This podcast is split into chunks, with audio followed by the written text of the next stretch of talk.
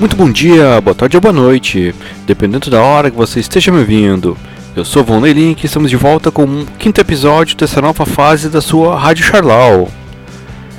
Bom galera, nesse episódio eu trago para vocês o lançamento do documentário da Peach sobre sua carreira, dois lançamentos do Pro Jam, o primeiro é a versão em CD do acústico gravado em 92 e o segundo a confirmação do disco solo de Ed Vedder para 2021.